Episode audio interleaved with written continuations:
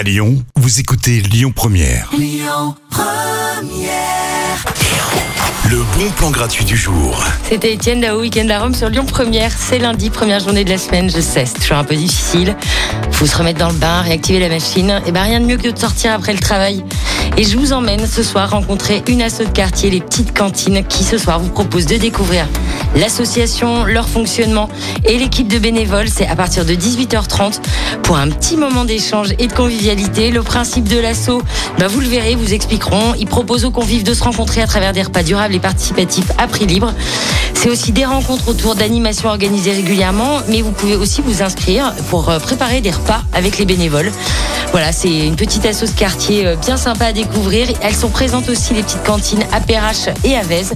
Et ce soir, l'événement se passe à celle qui est au 155 rue Félix Fort dans le 3e arrondissement. Et c'est à partir de 18h30. À suivre le duo Ben Masbué Grand Corps Malade, tailler la route sur Lyon Première.